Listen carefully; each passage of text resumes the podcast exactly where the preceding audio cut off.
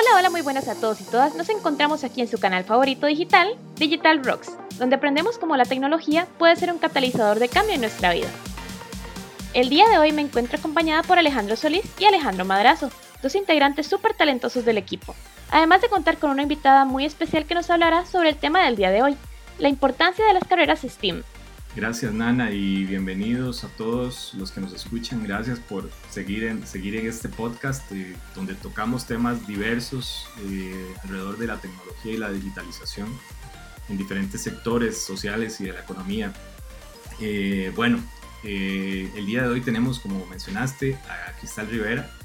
Cristal, pues tengo el placer de haber podido trabajar con, con ella.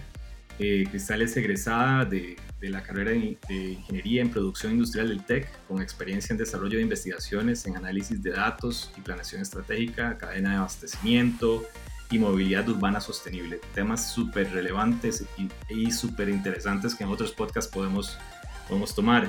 Eh, pues eh, Cristal es apasionada de la ciencia de datos eh, y apoya cualquier iniciativa que tenga como fin fomentar la inclusión de mujeres en el área de STEM tema que vamos a abordar hoy también, ¿no? Entonces, eh, también aporta su, su, conocimiento a diferentes grupos que promuevan la ciencia de datos de manera inclusiva, accesible e igualitaria. Es fiel, fiel creyente que todos y todas podemos ser agentes de cambio donde sea que nos desarrollemos. Cristal, bienvenida. Hola, muchísimas gracias y bueno, muy feliz de estar acá. Gracias, gracias Cristal. Y bueno, hoy tenemos eh, también, bueno, le damos la bienvenida a Alex eh, Madrazo, colega del equipo. Eh, Alex está en Guatemala, somos un equipo regional. Alex, bienvenido, buenas noches. Buenas noches, gracias y, qué bueno estar aquí con ustedes. Y pues gracias por la invitación, esto es un, un tema que a mí me parece muy importante, sobre todo como un ingeniero y hombre que, que nota lo necesario que es la diversidad en esta industria y pues creo que por aquí se comienza eh, a hacer el cambio. Gracias. Bueno, y entrando en materia, eh, vamos a hablar el día de hoy, a hablar del tema de STEM. STEM es un acrónimo que eh, lo componen las palabras, sus, las siglas de ciencia, tecnología, ingeniería y matemática. Algunos otros tienen otras inclusiones dentro de la ecuación como artes y otros temas, pero en el, el caso del día de hoy vamos a abordarlo de manera muy general. Entonces, eh, ya entrando un poco más en materia, aquí hablamos en este podcast un poco de transformación digital en general, haciendo eh, un poco una corta reflexión, ¿qué papel juega el STEM en la formación de los profesionales? Eh, he de decir que tanto Cristal como Alex y yo somos ingenieros egresados de universidades pues con, con vocación tecnológica, ¿no? Em, obviamente, pues ya yo tengo mis añitos recorridos ya, ¿no? Eh, Alex y, y Cristal, eh, pues tienen menos tiempo de, estar en el, en el, mercado laboral. Pero eh, comencemos con Cristal. Cristal, ¿cómo has visto vos la importancia de este tipo de formación y carreras dentro del, dentro del, del mercado y, la, la, búsqueda de, estos, de este tipo de profesionales? Sí, claro. Bueno, eh, para mí han sido súper importante la formación de las carreras eh, STEM porque para mí eh, va muy relacionado al concepto de que de verdad despierta la curiosidad en uno, ¿verdad? Es, es un campo en donde uno se abre nuevas oportunidades como profesional, potencializa esa capacidad como de poder desarrollarse tanto profesionalmente como, como personalmente. Eh, además, creo que parte de la importancia de, de la formación en estas carreras eh, es que brinda un panorama general y donde uno puede desenvolverse, porque es muy amplia y, y considero que hay un gran campo, ¿verdad?, en donde uno puede aportar teniendo esta formación. Y también creo que que, son carreras que fomentan muchísimo el trabajo en equipo, em, en equipos multidisciplinarios también. Y creo que, que en una buena parte estimula la, la autoestima y, la confianza que uno este, tiene porque generalmente, ya creo que no tanto, pero siempre ha sido como, es muy difícil, eh, solo personas como demasiado genias, ¿verdad? Em, pueden desarrollarse acá y realmente no. creo que, que es el atreverse y, despertar esa curiosidad eh, para formarse en estas carreras que juegan un papel muy importante en la transformación digital. Excelente. A mí, a mí me parece, y ahora que escuchándote eh, a, hablar de eso, yo, yo recuerdo, eh, no hace tantos años, no, sí, hace ya bastantillo tiempo, cuando ingresé yo al Instituto Tecnológico de Costa Rica en el 99, tenía una, una formación muy débil en la parte STEM, eh, de secundaria más que todo. Esta, esta corriente, si bien es cierto, no es nueva, eh, ha carecido un poco de, enfoque en la educación primaria, secundaria, que es también donde, donde se despierta ese interés, ¿no? Hay, hay, eh, hay, se despierta como la curiosidad por conocer más, por conocer, descubrir la ciencia, descubrir la matemática, que le tomes ese gusto. Como, como mencionas, está en el, en, el, en el pensamiento de las personas, uy, no, es que eso es súper difícil, eh, súper aburrido, no, no me llama la atención. Alex, en tu caso, ¿dónde comienza este interés por este tipo de carreras y este tipo de, de, formación? Contanos un poco. Sí, eh, bueno, yo yo me acabo de graduar hace unos meses, días casi. Em, la curiosidad empieza, creo yo, eh, como un, deseo y una ambición de ser parte del, de ese frente del desarrollo, de, formar parte del contexto actual y, ser importante, creo yo. Eh, porque pues hoy en día uno, uno está en las redes sociales, en el internet, trabaja desde una computadora y todo tiene que ver con tecnología. Entonces, creo que esa curiosidad comenzó por ahí, ignorando todos esos temas de que es muy difícil, de que, de que solo es para gente muy inteligente. Creo que es más una curiosidad de ser parte del, del, del futuro, del progreso humano, de realmente aportar y sentirse que uno está creando cosas nuevas. Yo creo que eh, desde mi punto de vista, personalmente nace por ahí. Este, sí, bueno, como parte de, de mi experiencia, ¿verdad? En esta área de, de STEM, en mí siempre ha estado em, ese deseo, digamos, de hacer cosas diferentes y a retarme a mí misma. Entonces, eh, pues he buscado esas oportunidades en donde independientemente del contexto que me ha rodeado, de las circunstancias o de las personas incluso, eh, atreverme a formar parte de proyectos, de que aunque tenga miedo, igual lo hago, porque creo que así es la manera en la que uno crece, ¿verdad? Y sí considero de que ahora las, las industrias, bueno, las empresas, em, existe como mayor apoyo hacia las mujeres, ¿verdad? Porque pues es evidente tanto en estadísticas como ya cuando uno lo vive en carne propia de que sí existe una brecha de género, pero creo que, que al motivar a que otras mujeres estudien carreras STEM, eh, promueven esto en workshops, en comunidades. Entonces yo al menos he participado en varias, como en McKinsey, en una de Studio y hace poco también participé en una de Amazon. Entonces creo que, que el apoyo está ahí. También es bonito como ver ese apoyo entre las mujeres para poder motivar a otras, porque creo que es una cadena. Si yo veo a alguien y me motiva, me identifico, pues así voy a ser yo y quizás motive a otras, ¿verdad? Entonces creo que es algo muy importante el, el retarse uno mismo eh, como mujer y, y, saber de que tenemos grandes aportes que dar en esta área. Bueno, y ha ido cambiando, ha ido cambiando un poco, ¿no? De grandes líderes o lideresas del, del, tema tecnológico, en la industria de tecnologías, ¿no? Eh, recuerdo, bueno, tuve la oportunidad de trabajar para IBM, Ginny Romeri, eh, como la CEO de, IBM. Eh, también creo que HP, eh, otras empresas importantes en este tema, han, han, dado como el, como el golpe en la mesa, ¿no? Y se han convertido en, personas súper influyentes a nivel global. por ahí leía que, por, dado los sesgos de género eh, se, se, piensa de que, a ver, que las mujeres siempre están rindiendo examen, o sea, siempre están a prueba y que, y que, y que por dados estos, estos sesgos, eh, el, el, hombre tiene que ser el jefe. Entonces, la mujer siempre está, eh, y, tal vez lo comentamos, eh, esto lo leí en, un artículo recientemente publicado, eh, que están siempre sedientas de conocer y de, y de, aprender más, como que hay un reto adicional llevado por ese mismo sesgo existente. ¿Alguna vez o, ustedes lo ven de esa manera, Alex y Cristal? Sí, bueno, em, vamos a ver, yo creo que, que sí en nosotras y existe también como una presión de a veces querer hacer las cosas muy bien o casi perfectas, ¿verdad? Entonces, siempre, eh, digamos, también, digamos, añadiendo a eso que, mencionas, em, hay de hecho también estadísticas que dice que, digamos, cuando hay una oferta laboral, ¿verdad? Y que el hombre puede cumplir un 85%, que aún así aplica. La mujer puede aplicar, tener un 90% de lo que dice, que puede sentirse tal vez indecisa en, aplicar, ¿verdad?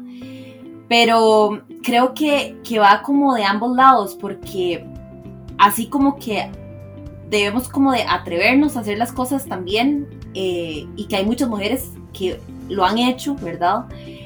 Pero creo que también esa esencia, digamos, analítica, esa hambre de, de aprender, de enseñar, creo que, que sí es, es, es, muy fundamental, digamos, en la mujer porque, porque podemos aportar de, de, diversas formas y también creo yo que dar una visión diferente, analítica y general de lo que sea que se esté analizando, revisando, ¿verdad? Y en diferentes temas, incluso no tiene que ser solo porque a veces uno lo piensa, STEM, sí, ciencia, matemática, ¿verdad? Que puede aportar, pero creo que va más allá de eso también, como el liderazgo, por ejemplo, o el trabajo en equipo que mencionaba antes, creo que es, es clave también.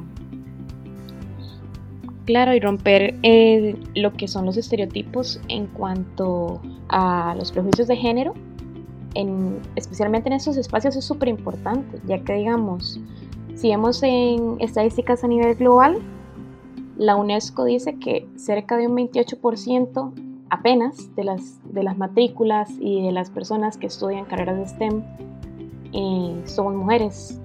Entonces, quizá sea parte del reto digital eh, empezar a romper prejuicios y crear exponentes que también inspiren a otras personas, a otras niñas, eh, a querer estudiar, a otras niñas jóvenes, a querer estudiar ese tipo de carreras, que siento que somos perfectamente capaces de desempeñarlas de igual manera.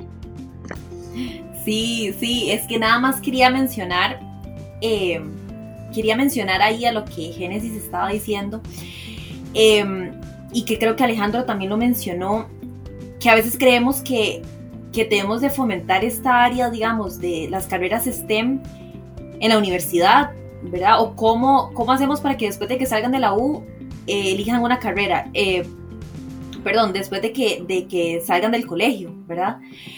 Pero creo que eso va muchísimo antes, digamos, a lo que mencionaba Génesis, a las niñas, digamos, y a los niños de muy temprana edad, o sea, seis años, nueve años, cómo fomentar eso. Y hay un término que yo he estado eh, estudiando que es el tema gamificación, que es ahora la, la nueva forma, digamos, también de, de enseñar por medio de juegos, pero que tenga un objetivo claro y hay un montón de técnicas para poder enseñar STEM utilizando estas técnicas para que niñas y niños se motiven a estudiar estas carreras. Entonces creo que sí, empieza desde muchísimo antes de la universidad o del colegio. Definitivamente, Alex, y, eso, Alex y, Cristal, eh, me tocó eh, participar en un, desarrollo hace unos meses eh, en, un país de Asia donde una organización social invierte para que exista una plataforma que enseñe a, partir de la, creación de prototipos temas como proyectos tecnológicos, científicos, código. Nos, nos, imaginamos a veces, ah, no, mira, temas de, de, que no, esto es código, no, espérate a que llegues a la universidad o, las lógicas de procesos, son cosas que, desde muy niños, eh, en vez de estar en, viendo la televisión o viendo, bueno, viendo algunas, algunas fábulas o algunas cosas cuando yo era chico, ¿no? Si tuviese ese tipo de, de, incentivos, hubiese tal vez sido diferente. Pero bueno, la sociedad avanza y somos conscientes de que hay una deuda en ese, en ese aspecto y nuestros países también resienten la generación de este material humano. Hablando un poco de eso, eh, necesitamos resolver problemas viejos, añejos. Eh, eh, escuchaba por ahí que bueno, hay, hay miles de empleos disponibles, pero hay carencia de material y recurso humano en nuestra región centroamericana, no solamente en Costa Rica, sino en toda la región.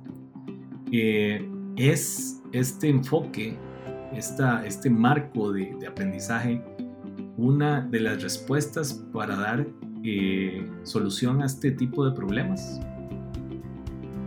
Sí, yo estoy de acuerdo con, lo que menciona Cristal. Yo creo que es algo que desde muy pequeño se tiene que fomentar y creo que desde, desde esa edad se puede eliminar ese miedo que existe a, bueno, es que yo soy mujer, entonces eh, esas carreras no son para mí. O, o, yo, aunque sea independientemente si es mujer o hombre, esa carrera es para alguien inteligente. Desde la casa, desde la familia se les puede ir incentivando y educando y, no enseñarles que, que, lo que van a aprender son números, ¿verdad?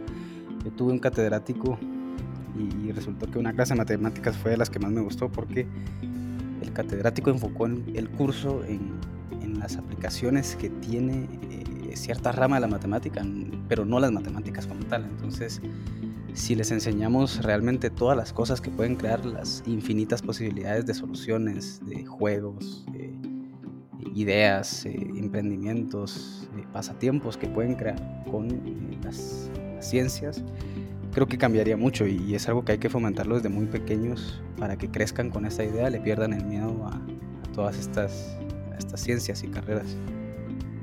Sí, me siento totalmente identificada con lo que dice este Alex.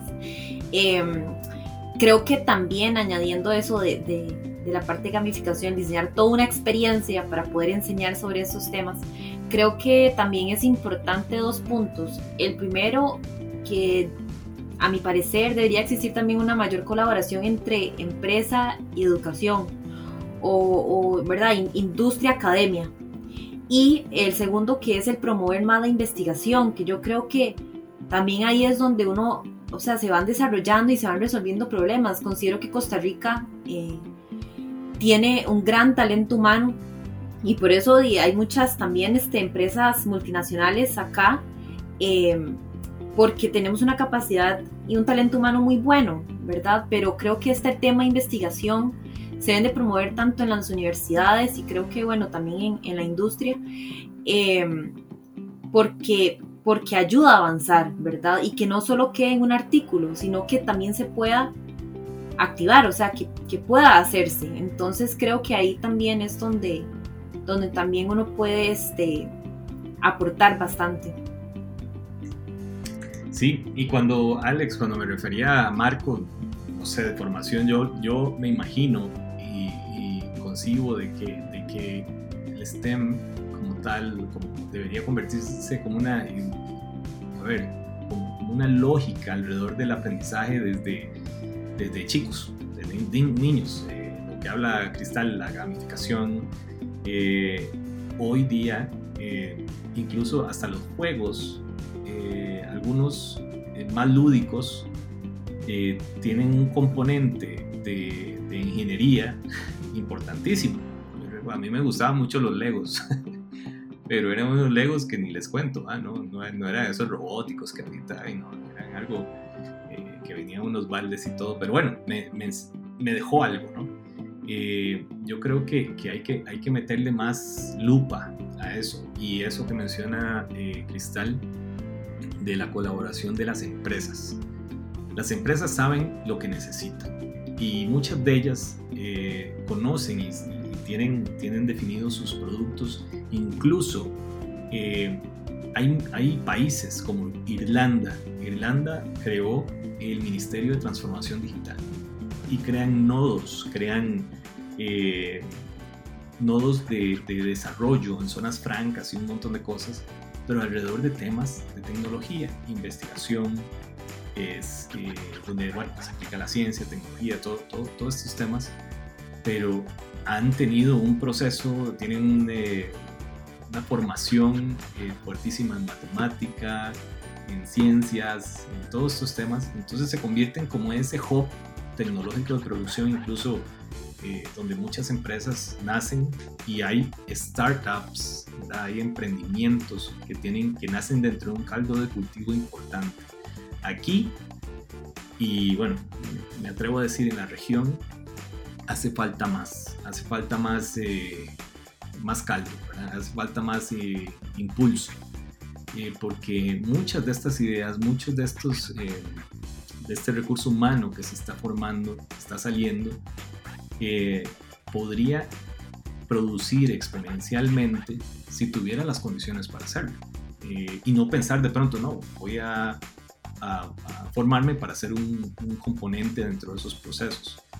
Eh, ahí es donde esa transformación exponencial de producción eh, e innovación hace que la economía y la sociedad empiece a cambiar, porque entonces empezamos a eh, generar un valor agregado, una diferencia, más que una maquila. Entonces no sé qué piensan de ese tema. Yo pensaría que, bueno, no sé exactamente a qué marco de aprendizaje te, te referís, pero yo sí creo que algo como lo que mencionaba Cristal de, un gamification, eh, incluso si uno se pone a analizar, creo que ya el, sistema de aprendizaje tradicional ya está cambiándose con, las plataformas de aprendizaje en línea. Obviamente en la región necesitamos proveer acceso a, internet y a equipos a toda, a toda la población porque existe esa carencia de, talento y de gente con, las capacidades para lo que requiere el mundo de hoy, porque no hay acceso a estas herramientas. Pero sí, yo creo que, hoy en día los cursos en línea, yo pues lo que aplico en mi trabajo, la universidad me ayudó mucho, pero yo creo que el 80% viene de videos de YouTube o cursos en plataformas gratuitas. Bien, genial Alex. Eh, bueno, hace unos días, hace, unos días eh, me preguntaba, bueno, eh, una, una, red social de, la carrera, se conectó un, estudiante eh, a punto de iniciar sus estudios universitarios para ver si estudiaba, si estudiaba una carrera, bueno, la carrera que yo estudié, ingeniería forestal, o no. el 98% era no, no estudié eso, no hay mercado, estudio otras cosas, ¿verdad? Al final eh, la recomendación fue, bueno, eh, puede estudiar lo que usted desee, siempre y cuando acompañe esto con, y entonces ahí empezó eh, con, una carrera, con carreras y, certificaciones en programación, que acompañes esto, bueno, con un tema de inglés, que es, otro, otro rollo, pero salieron habilidades tecnológicas, habilidades científicas, que al final se convierten en, un, en un, eh, un, tronco común, en una base común de este tipo de formación y carreras. Eh, ¿Ustedes qué les recomendarían o qué, qué, motivación le darían a un estudiante o a una persona que, que, esté pensando, bueno, ¿y ahora qué voy a estudiar? Eh, ¿Por qué una carrera STEM o por qué una una carrera más de corte tecnológico, ingenieril. Sí, em, bueno, el, tema de las empresas creo que es algo muy importante, que ellas van a ser las, las más beneficiadas de, de, una población que esté preparada. Creo que por ahí puede comenzar mucho y también pues existe el financiamiento y no dependemos de, de una gestión pública que sabemos que en Latinoamérica ha sido deficiente. Y también algo que, yo creo que tendríamos que empezar a cambiar, e incluso las naciones más desarrolladas ya lo hacen, es ser más eficientes en preparar a estas personas, porque cuatro o cinco años en una universidad eh, a mí me parece un exceso. Eh, yo creo que eh, ya incluso compañías como Google y Tesla ya lo que menos te miran es el título, sino es tu capacidad lógica, tu capacidad de aprender, pero también eso pues rebota en todo lo que hablamos antes, ¿no? Esos niños hay que prepararlos desde pequeños con estas habilidades lógicas.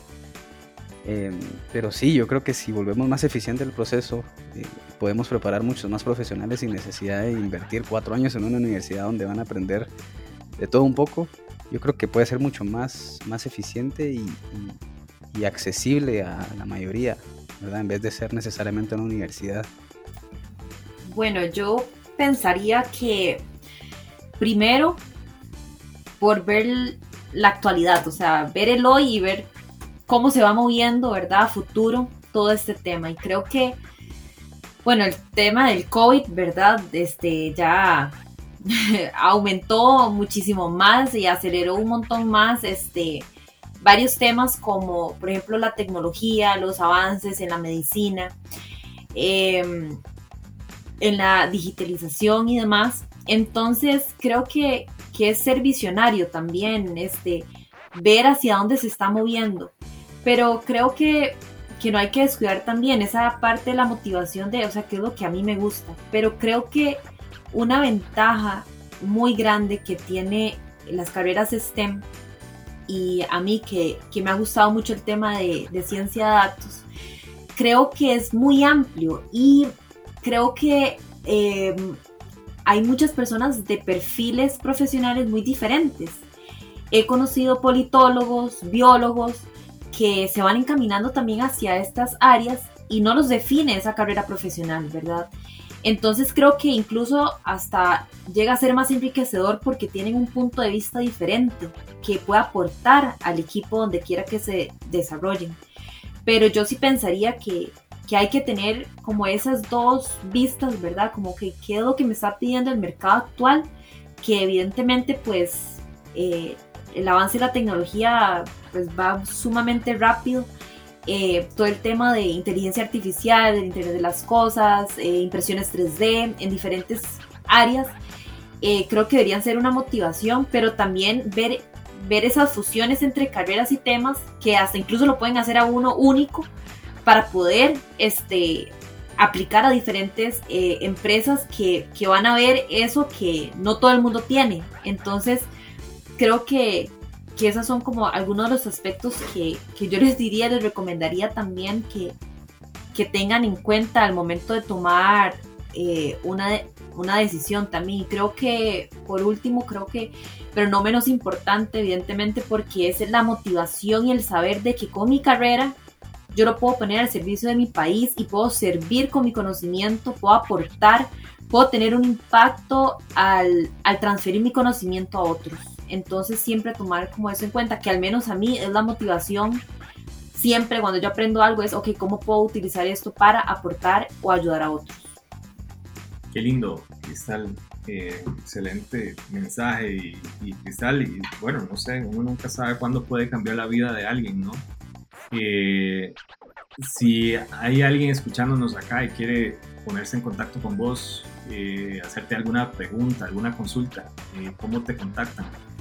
Sí, bueno, eh, me gusta mucho la red social de LinkedIn, entonces igual me pueden buscar como Cristal Rivera Picado.